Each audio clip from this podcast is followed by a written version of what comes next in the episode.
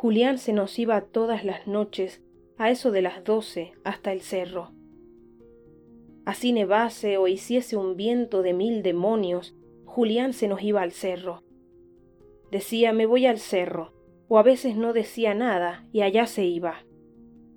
Desde casa le oíamos gritar, Julián, Julián, llamándose a sí mismo con aquel tono de perro malherido que nos dejaba a todos encogidas las entrañas.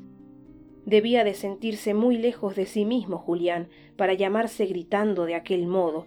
Julián, Julián, alargando las aes como si fuesen ayes, que nos dejaban el alma sin encontrar postura ni sosiego. Un día durante la cena, Julián, con los ojos perdidos, como después de haber pensado mucho, dijo, Si venís conmigo al cerro a llamarme, a lo mejor me oigo. Yo miré a Paco para ver qué decía. Al fin y al cabo, Julián era su hermano, que se entendiera la sangre con la sangre. Los chicos alborotaban. Vamos al cerro de noche, vamos al cerro. El Paco dijo, vamos. El cerro estaba muy negro. Más quieto que nunca estaba el cerro.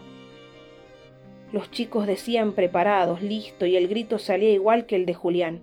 Tan ensayado lo tenían los chicos de burlarse del tonto, solo que mucho más fuerte siendo como éramos siete. A mí se me quebraba un poco la garganta. Tan quieto y tan oscuro estaba todo. Llevábamos un rato muy largo. Julián, Julián. Los chicos empezaban a cansarse y yo aferrada a Paco, cuando de pronto algo se movió en lo oscuro y Julián, desenfrenado, se puso a correr señalando hacia ello. Allí, por allí vengo, Julián, por allí vengo. Vuelve aquí, Julián, vuelve, gritaba asustado el Paco. Buscándole estuvieron hasta la madrugada. Julián se había perdido para siempre en lo negro. Por fin se fue Julián consigo mismo, decían en el pueblo al día siguiente. Pero yo aún lo oigo. Julián, Julián, a lo largo de las aes como si fuesen ayes, en las noches de viento.